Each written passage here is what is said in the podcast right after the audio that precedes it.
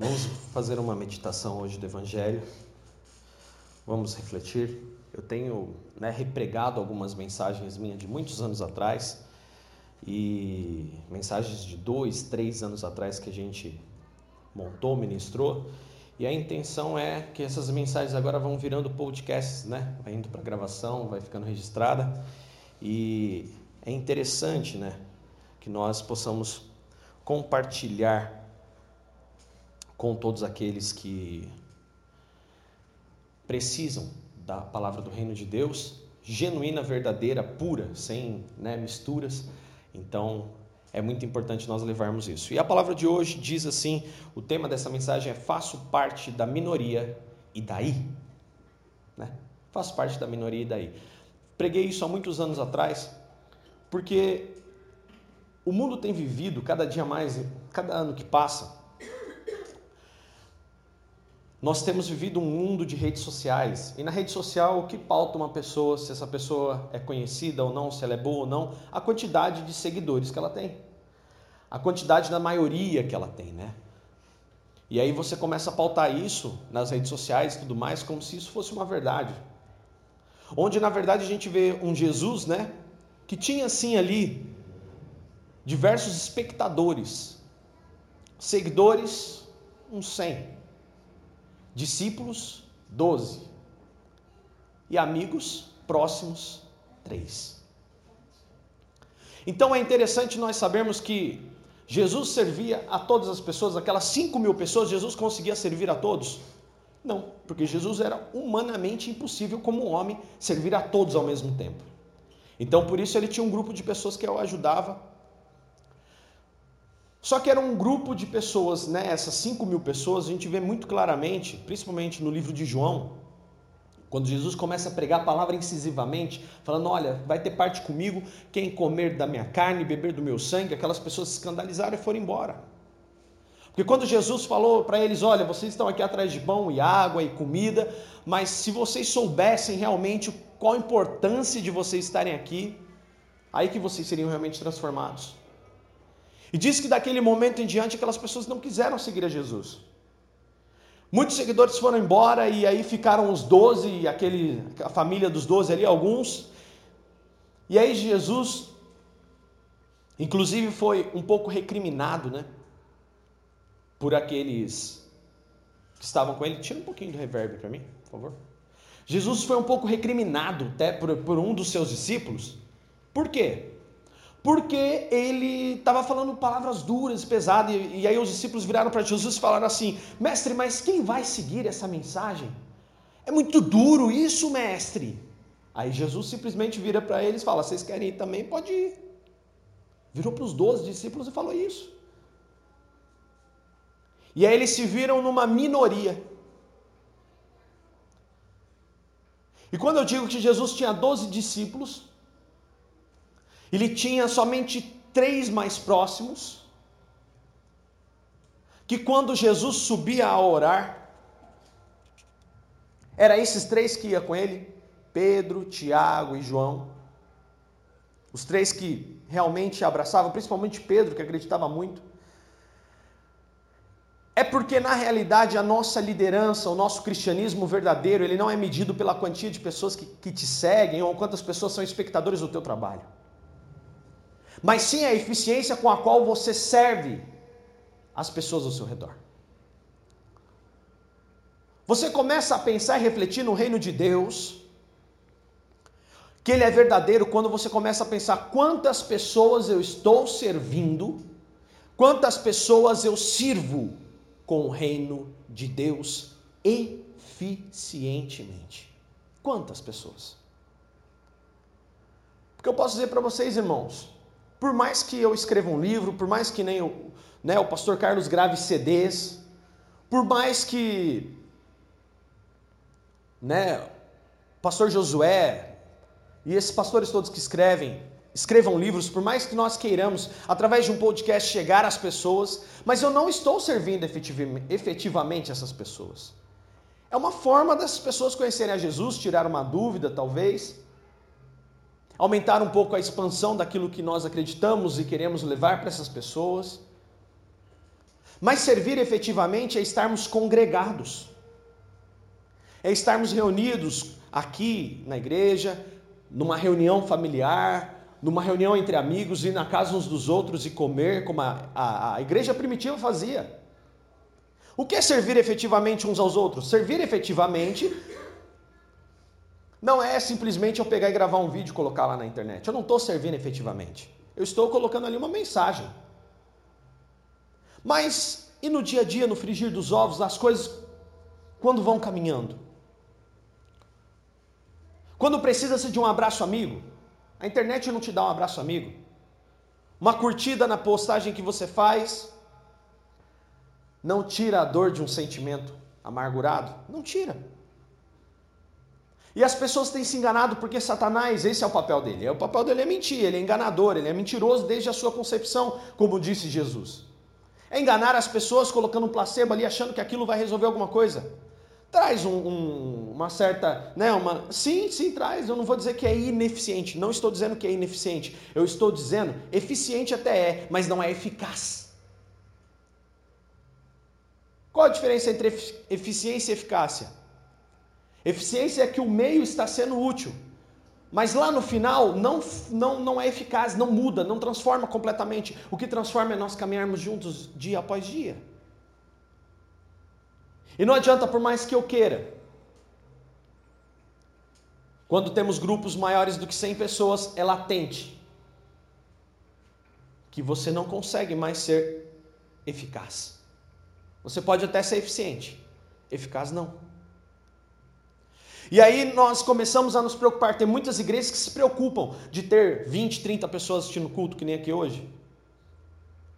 Tem algo errado, irmão? Não tem. Então se tinha errado, tinha errado com Jesus também, que só tinha 12. Então tinha alguma coisa errada com Jesus também? Porque quando Jesus chegou e falou assim: ó, vocês vão ter. Quando Jesus começou a pregar a palavra ali direta para aquelas pessoas, aquelas pessoas. Não, é muito duro isso, eu não consigo ouvir isso. Tem comida não? Então não vou não. É. Então nós temos que começar, voltar ou permanecer, não sei de que forma, talvez nos encontremos hoje, mas nós precisamos a todo instante entender que andar com Jesus é critério base de muitas vezes estar sozinho, como Jesus foi à cruz. Quando Jesus vai à cruz, é preso no madeiro, ele está sozinho, nem Pedro. Pedro negou. A sua família chorava por ele sendo açoitado, crucificado, não porque ele era Cristo. Maria e chorava por Jesus ao pé da cruz, não porque ele era Jesus, mas porque ele era o filho dela. Ela olhava para ele e via o filho. Isso é tão verdadeiro, irmãos, que Maria não estava ao pé da cruz olhando para Cristo crucificado, que Jesus o que responde para aquela mulher? Mulher, eis aí o teu filho, está do seu lado. Rapaz, olha aí sua mãe, ampara ela. Então, nem na cruz de Cristo, Jesus não podia nem contar com os próprios familiares, porque eles não viam ele como Cristo crucificado, eles o viam como um homem, um homem, um filho, um ser humano. Por isso ele, ele fala aquilo para a sua família, fala, oh, gente, calma, é, eu sou o Cristo, essa é a minha missão. E ele ficou ali sozinho. Só que mesmo sozinho, o plano de Deus estava sendo executado na terra. Aleluia. E aí hoje nós vamos ver aqui sobre essa questão da maioria ou da minoria. E se eu faço parte dessa minoria, qual o problema? Você vai ver que não há problema algum em muitas vezes ser minoria. Vamos curvar as nossas cabeças e agradecer ao Senhor. Pai, obrigado por esse momento da palavra. Transborda a nossa vida hoje com a tua presença. Que essa palavra seja um motivo de ânimo, de alegria, de, de restauração, Pai. Em nome de Jesus, nós queremos, ó Pai, ver o teu reino eficiente e eficaz na nossa vida. Queremos ver um reino que age tanto no dia a dia quanto lá no final, Senhor Jesus. Que vamos herdar a vida eterna. Senhor Jesus, essa é a nossa esperança. E Pai, por isso hoje estamos aqui humildemente, pedindo que inunde o nosso ser com essa palavra. Pai, pedimos perdão mais uma vez do nosso pecado, limpa-nos agora. Senhor Jesus, tira todo impedimento hoje das nossas vidas. E Senhor, que os nossos ouvidos estejam abertos, que os nossos olhos estejam abertos à tua palavra espiritual. Pai, em nome de Jesus, nós te glorificamos hoje e colocamos tudo em tuas mãos para a honra e glória do teu santo nome, o nome santo de Jesus, Pai, aquele que vive e reina para sempre. Amém. Amém e amém. Você pode dizer glória a Deus por isso? Bom, e aí, aqui em Lucas capítulo 17, versículo 11, todos acharam? Digam amém? amém. Diz o seguinte: dirigindo-se a Jerusalém, Jesus chegou à fronteira entre Galiléia e Samaria. Ao entrar num povoado ali, dez leprosos, mantendo certa distância, clamaram: Jesus, mestre, tenha misericórdia de nós. Jesus olhou para eles e disse: Vão e apresentem-se aos sacerdotes. E quando eles iam, e enquanto eles iam, foram curados da lepra.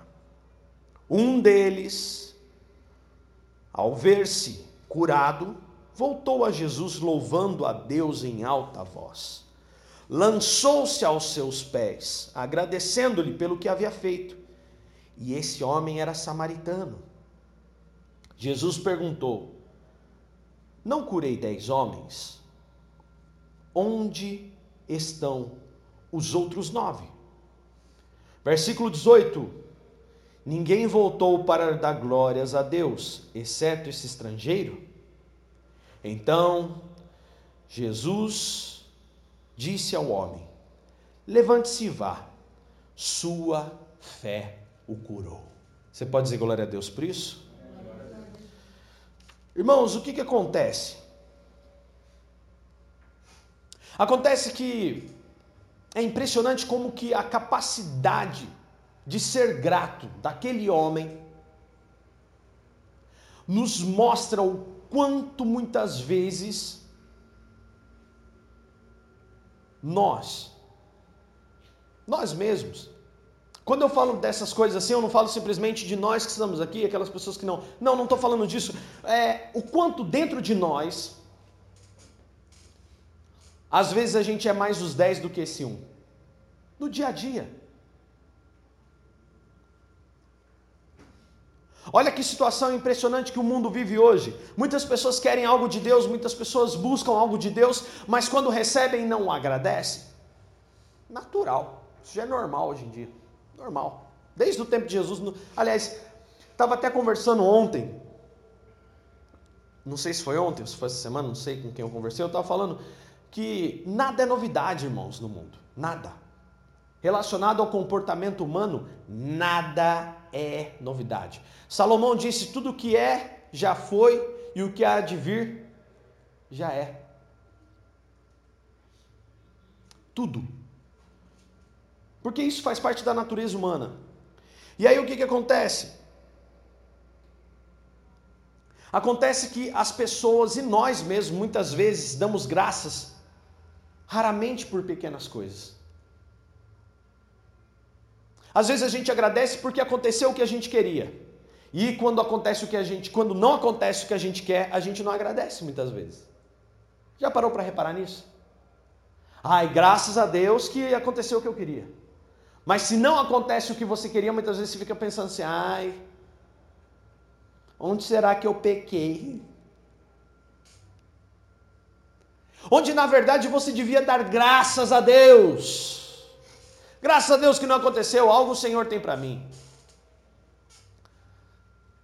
Eu estava conversando também, né? São conversas, a gente vai conversando com muita gente durante a semana. E aí uma pessoa falou para mim assim: "Ah, puxa vida, eu mandei o currículo lá e aí a pessoa falou que vai ligar para mim para me dar uma boa ou uma, uma, uma resposta, né?"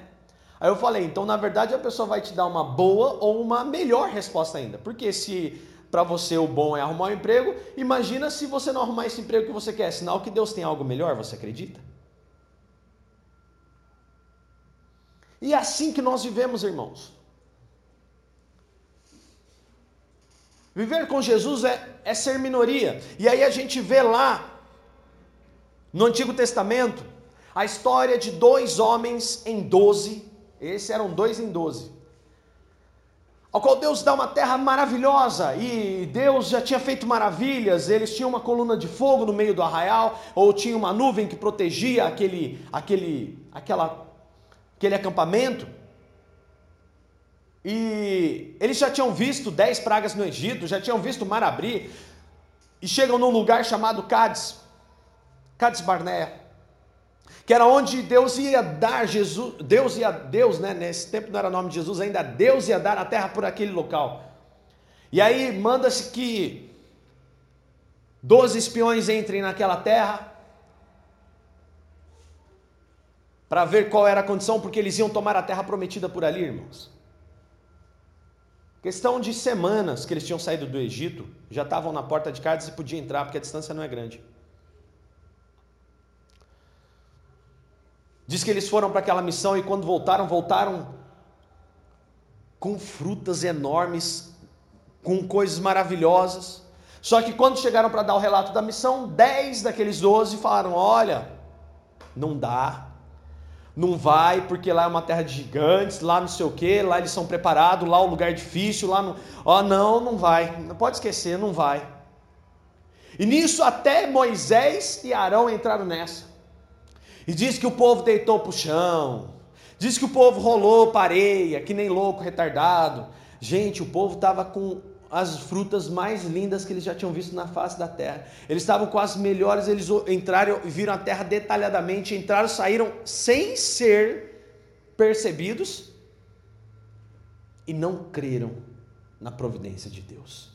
Diz que dois homens, Josué e Caleb, creram.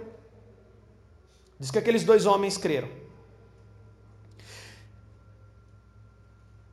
E preste bem atenção, uma coisa muito interessante.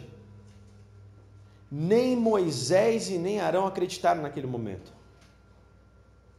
Naquele momento, a Bíblia diz o seguinte: que Deus ficou tão irado com aquele povo que falou: olha, todos que tiverem saído do Egito com menos de 20 anos de idade vão herdar.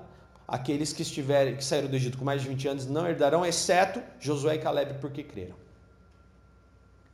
E ali eles começam a fazer uma ciranda no deserto por 40 anos até que caíssem todos os corpos daqueles que não creram mortos no deserto. Josué e Caleb herdam a terra. E melhor ainda para Caleb, que foi citado ainda na palavra, que diz que Caleb, além de herdar a terra, com oitenta e tantos anos de idade, quando eles entram em Canaã, Caleb chega em Josué e fala: Agora eu vou subir para tomar a terra de Cádiz, que é minha por herança, que me foi dada por herança. Com 80 e poucos anos, lá foi Caleb tomar a terra e se estabeleceu ali a sua família. Qual que é a diferença dessas pessoas? Eu vejo falar de um, um leproso que volta para agradecer, eu vejo falar de um Caleb.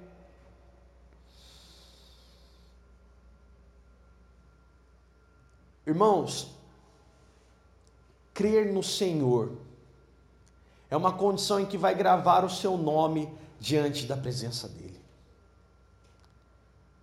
Na palavra de Deus você não vê o nome, dificilmente você vê o nome de, daquela multidão que desistiu. Dificilmente você vê o registro de alguém que, ah, esse daí não, esse daí nem, nem quis, desistiu pelo caminho. Tem um ou dois exemplos ali na Bíblia. Mas você vê na palavra de Deus verdadeiros heróis do reino de Deus, aqueles que creram, e eles não foram maioria. Você não vê inumeráveis casos daqueles que creram, não, você vê casos pontuais. E é nós conseguimos até gravar os heróis da Bíblia. Não à toa que em Hebreus está escrito: os heróis da fé. Você consegue catalogar até, de tão pouco que é. Nós vimos uma igreja primitiva, né, caminhar com o reino de Deus, e quando chega em 300 depois de Cristo é instituído através de Constantino uma igreja. E essa igreja começa a perseguir outros cristãos e inicia as cruzadas e coloca um exército e a igreja começa a ter um exército, coisa que não tinha nada a ver com o reino de Deus. E diz a história, o relato histórico, que eles perseguiam. Eles perseguiam a igreja verdadeira. Olha isso. Eles realmente iam atrás dos verdadeiros cristãos. Eles matavam, amarravam os pés das mulheres e jogavam nos rios, degolavam crianças na frente dos pais para negarem a Cristo para negarem aquilo que eles pregavam verdadeiramente, igrejas que não duravam 50, 60 anos e eles se dissolviam porque eram perseguidos, iam de um lado para outro mudando de nome. Não existe relatos de heróis, não existem homens por trás disso. Existe uma igreja, existe um corpo, existe um Cristo pregado. E aí isso se arrastou por mais de 1200 anos. Quando chega a 1500, acontece uma reforma protestante, fruto desse outro movimento, desse movimento é, católico, né, que daí se tornou a Igreja Católica. Essa palavra católica significa Igreja Universal. É a única e verdadeira igreja que Constantino instituiu como poder político e poder bélico. Enquanto que, paralelo a isso, igrejas miúdas, pequenas, povos distantes, igrejas espalhadas por todo o mundo eram perseguidos, mortos, assassinados por essa igreja católica, uma igreja que instituiu uma guerra santa contra Jerusalém. E aí gera os protestantes, e o protestantismo vem, uma briga, né? E bota a faca na porta de igreja e não sei o que, e tal, tal, tal a massa. E é esse movimento que 12 anos depois se divide de novo e briga entre eles. E eles mesmos matavam pessoas, matavam cristãos, uma igreja que matava cristãos. E aí você vê uma igreja minoria, minoritária, paralela, lutando para estar unida, lutando para pregar o reino de Deus, lutando para viver a palavra. E o que a gente vê com tudo isso, irmãos? A gente vê o que está hoje aí. Os frutos, olha o que Jesus fala: olha, olhem para os frutos. Você vai conhecer a árvore pelos frutos que ele der. Veja os frutos hoje do que nós temos no, na, no mundo. Ah, mas foi bom porque explodiu. Não foi bom. Explodiu de forma desordenada, de qualquer jeito, pessoas roubando, do mesmo jeito que roubavam no tempo de Jesus, continuaram roubando hoje, e esse movimento de mentiras, de enganos, se proliferou, se multiplicou e espalhou pelo mundo todo. E a palavra verdadeira está no coração daqueles que muitas vezes até não, conseguem, não conseguem nem vir a uma igreja, sabia disso? Eu conheço muitas pessoas que estão tão machucadas, tão entristecidas por tantas coisas que sofreram, porque lá em, em Provérbios está escrito que o irmão, um verdadeiro irmão, né? Um irmão, quando né, machucado, se torna mais resistente do que uma fortaleza edificada. E é disso hoje que nós devemos pensar. É realmente sobre essa eficácia do reino de Deus nas nossas vidas. O quanto o reino de Deus tem sido eficaz, o quanto, às vezes, a quantia de números, de pessoas, faz com que o reino de Deus perca a eficácia, pareça eficiente. Porque a palavra não deixa de ser pregada. A palavra está aqui, irmãos, ela é verdadeira. Mas quantos estão vivendo e sendo transformados pela verdadeira palavra? Quantos de nós, quantas áreas da nossa vida, olhe dentro de você, olhe para dentro do seu coração, quantas áreas da sua vida é Josué e Caleb, quantas áreas da sua vida é uma rainha Esther, quantas áreas da sua vida é, por exemplo, um, um homem desse leproso que voltou para agradecer a Jesus? Quantas áreas dentro da tua vida é isso? Se você parar para analisar, vai ser a minoria. Se você parar para olhar bem pontualmente, você vai ver que são áreas, a maioria ainda da tua vida ainda demanda muita transformação, assim como na minha, irmãos. As nossas vidas a todo instante demandam transformação porque nós precisamos constantemente da presença do reino de Deus. Nós precisamos a todo, a todo momento, estamos aqui na terça-feira falando sobre a cruz de Cristo, e nós precisamos a todo momento olhar para aquela cruz, passar por aquela cruz, atitude por atitude, pensamento por pensamento, palavra por palavra. E isso é difícil. Diz uma, uma história que estavam dois, dois amigos conversando, e esses dois amigos conversando e se falando e tudo mais, tal. Diz que esse um amigo cristão e o outro amigo, né, ateu, por exemplo, vamos dizer assim. Não me lembro ao certo. E aí aquele amigo cristão falando da sua fé e tudo mais, conversando com aquele ateu, aquele ateu virou para ele e falou assim: "Eu posso dizer uma coisa, a sua a sua religião, a sua cultura, o que quer que seja, é a coisa mais louca que eu já vi na minha vida." Porque é impossível você viver isso que está escrito aí. É impossível, você nunca conseguirá ser assim. Você nunca conseguirá chegar ao ápice disso, você nunca será o que a Bíblia está descrevendo que é para você ser. E aí diz que aquele cristão olhou para ele e falou: É, meu amigo, você tem razão. Talvez eu nunca alcance.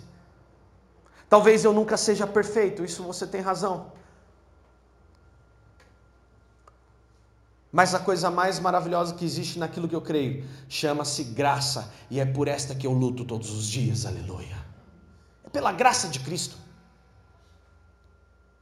Lutar pela graça nas nossas vidas, irmãos, não é fácil.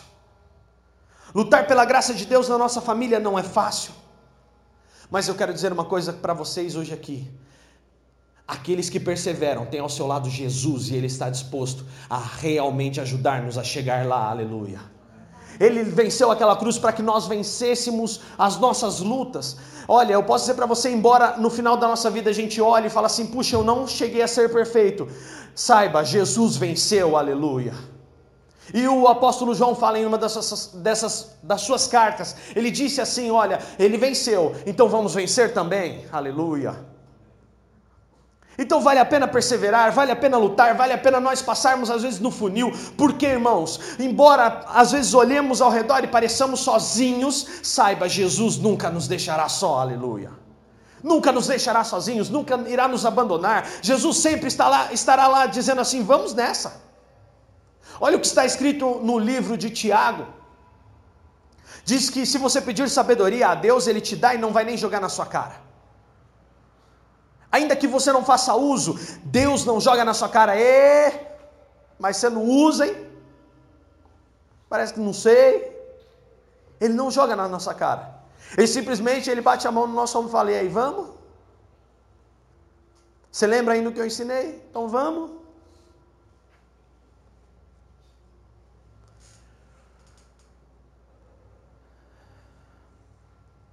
Sabe, a gente passa por coisas que realmente eu quero dizer para você, Deus está sendo glorificado nas nossas vidas, se nós deixarmos. E aí é onde nós nos questionamos: Deus, como o Senhor quer ser glorificado em minha vida? Ou Deus, qual a mudança necessária o Senhor quer para eu viver o teu milagre? Qual a mudança necessária, Senhor, para que eu possa viver isso? Qual é a busca necessária da minha vida? Qual que é a busca que eu preciso?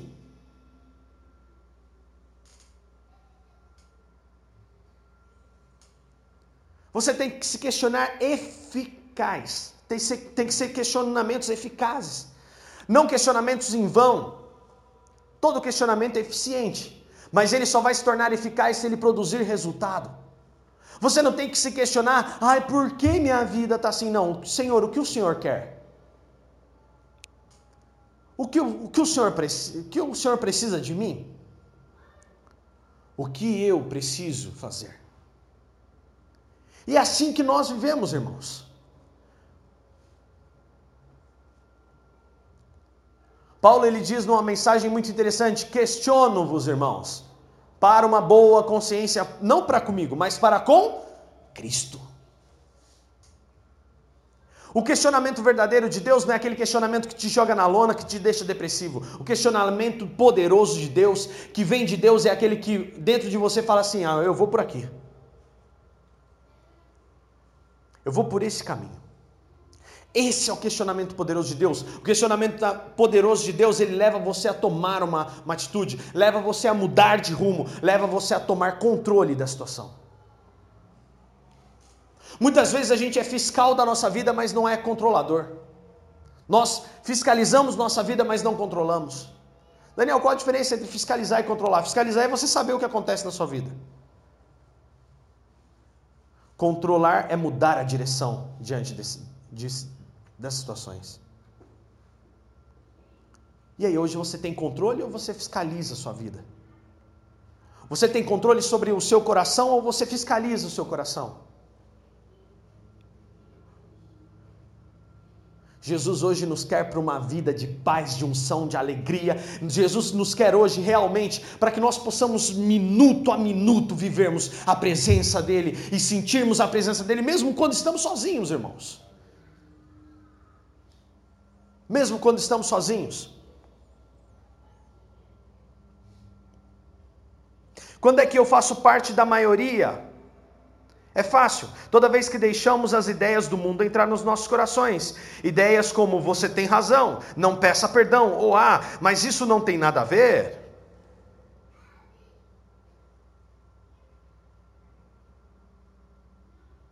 Ideias também como eu não acredito que você fez ou não fez isso, você tem que fazer. O que o mundo mais nos joga na cara hoje em dia é: você não fez isso ainda? Você fez isso? Eu não acredito. Você é bobo. Eu não acredito que você vive assim. Ah, não acredito que você vive assim. É. E esse é o X da questão. A gente tem que tomar, irmãos, é isso que eu, o que a gente tem batido muito na tecla esse ano, aqui na cultura cristã. é tomarmos cuidado com os nossos pensamentos e cuidar da nossa convicção para com Cristo. Porque se houver dúvida, Deus não age. Ele não opera onde existe dúvida. Se duvidarmos por um microsegundo que seja, Deus não tomará parte. Deus não tomará partido ao nosso favor. Então temos que crer temos que a todo momento não desistir, não enxergar outra possibilidade e perseguir os nossos sonhos, porque esses sonhos provêm de Deus. Ainda que as pessoas olhem e falem, ah, eu duvido que você vai fazer isso. Você não tem isso, ou você fez isso. Mas a maioria não faz. Você vai pedir perdão? Não peça perdão.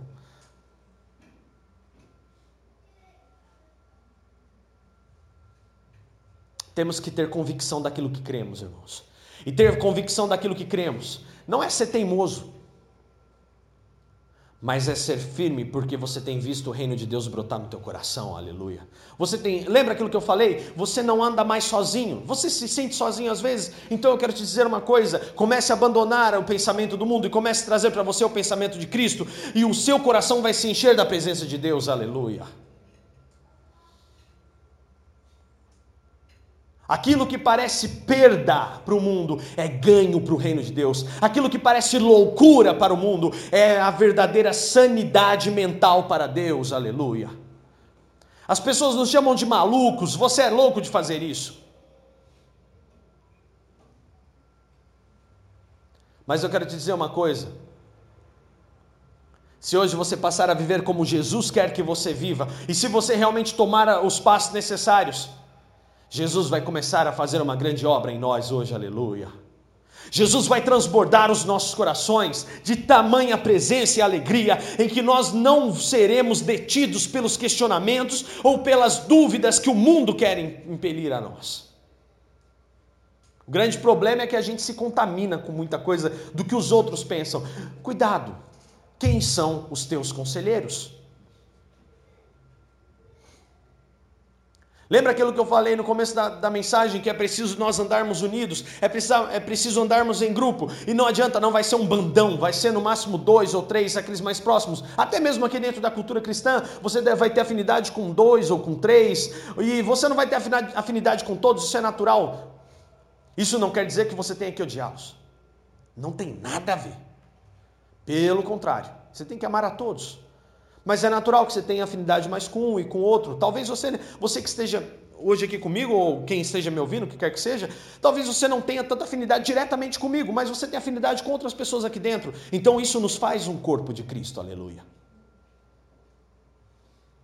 Existe uma coisa que tem que haver em nós de afinidade: Jesus Cristo é o nosso Senhor, aleluia. É o elo. É aquilo que quebra todas as diferenças.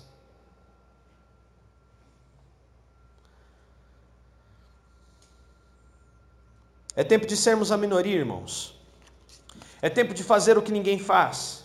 Agir na contramão do mundo, perdoar, pedir perdão, reconstruir relacionamentos, se humilhar de verdade perante os ensinamentos de Jesus. Ser minoria não é ignorar pessoas, mas sim as ideias erradas que elas têm. Saia da minoria, irmãos porque é assim que você vai se tornar um porto seguro para todos que necessitam da palavra de amor e de fé do Senhor Jesus. Aleluia. Tomar atitudes de verdadeiros cristãos,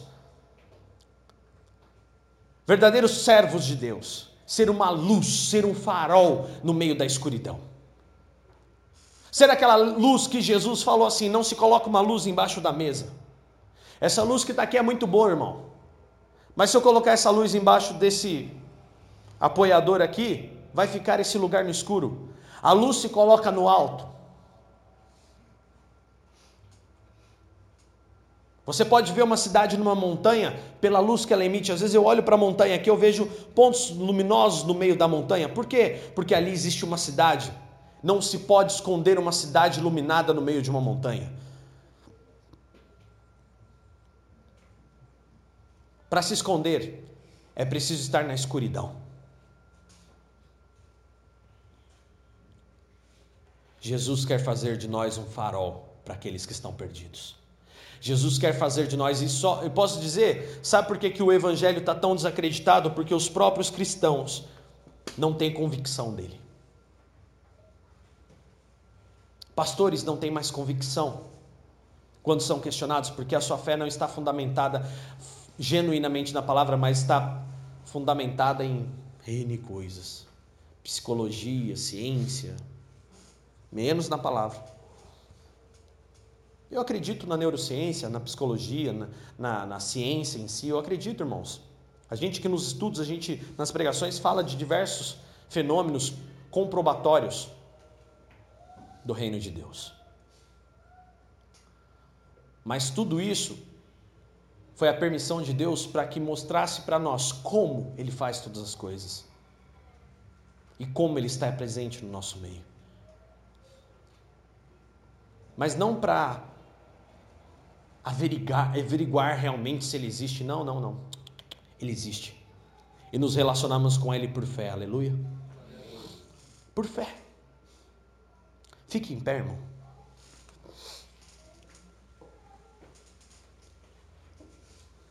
Eu quero que você, nesse momento, curve sua cabeça comigo e vamos orar agora. Vamos buscar ao Senhor agora que áreas da nossa vida é aquele 1 em 10, aqueles 2 em 12? Que áreas da nossa vida têm sido realmente fundamentadas no Senhor? E vamos fortalecer essa minoria dentro de nós. Vamos fortalecer sermos essa minoria dentro do reino de Deus em todas as proporções. Senhor, nós te damos graça aqui hoje, Pai, pelo teu amor, o teu carinho, a tua misericórdia. Nos arrependemos, Senhor, de tudo aquilo que temos feito e não te agrada. Senhor, perdoa se muitas vezes somos a maioria dentro de nós mesmos. E Pai, pedimos perdão se muitas vezes a tua palavra não nos, nos, nos torna verdadeiramente aquilo que devemos ser, se muitas vezes a palavra nós não permitimos ser eficaz, perdoa, Senhor. Mas hoje estamos aqui para uma boa consciência contigo, porque sabemos que o Senhor não nos abandona, o Senhor não nos deixa na mão, o Senhor não nos deixa só, o Senhor cuida de nós, ó Pai, o Senhor livra a nossa vida e sempre está disposto a nos ajudar. Senhor Jesus, a Sua palavra diz que o Senhor está atento a ouvir a nossa oração em todo momento, aleluia. Então por isso hoje, Senhor, nós queremos aqui ser renovados, nós queremos sair daqui para uma semana abençoada, queremos sair daqui transformados, queremos sair daqui limpos, queremos sair daqui revivificados, ó Pai, na Sua palavra e no Teu Evangelho hoje, em nome de Jesus. Pai, transborda-nos hoje, alegra os nossos corações e faz de nós vencedores neste lugar, ó Pai. Para honra e glória do Teu santo nome, nós queremos, Senhor, a Tua presença. Nós queremos ver a tua palavra gerando frutos em nós. Nós queremos viver essa palavra aqui, ó Pai, em nome de Jesus, mas mais do que isso, queremos ver frutos, ó Deus, frutos de bênção, frutos de paz, frutos de alegria, frutos de misericórdia, de bênção, de perdão, Senhor, em nome de Jesus. Pai, não queremos ser guiados pelo que a maioria diz, porque sabemos que a maioria muitas vezes tem levado, Senhor Jesus, este mundo ao término. Senhor, foi a maioria que colocou o Senhor naquela cruz. Agradecemos, Senhor, porque aquela cruz foi o motivo de nós sermos salvos. Mas, Senhor Jesus, sabemos que a maioria toma decisões erradas. Então, por isso, hoje, que sejamos guiados pela tua palavra, que tenhamos, ó Pai, sobre nós o teu Santo Espírito, que, Senhor Jesus, possamos aprender e sentirmos animados, Senhor, por estar com o Senhor. Pai, em nome de Jesus, nós te glorificamos hoje, te exaltamos pelo teu amor, pelo seu imenso e inesgotável amor, e hoje dizemos: estamos aqui, Senhor Senhor Jesus, que nós possamos estar na tua presença hoje e glorificar ao Senhor com quem somos, com aquilo que temos e tudo pertence a ti, Deus. Em nome de Jesus nós te glorificamos, nós te bendizemos e agradecemos. Muito obrigado, porque sabemos que em tudo o Senhor nos ouve, no nome santo de Jesus, aquele que vive e reina para sempre. Amém e amém. Se você crê nisso, diga assim: Eu creio. Em nome de Jesus. Aplauda ao Senhor. Aleluia.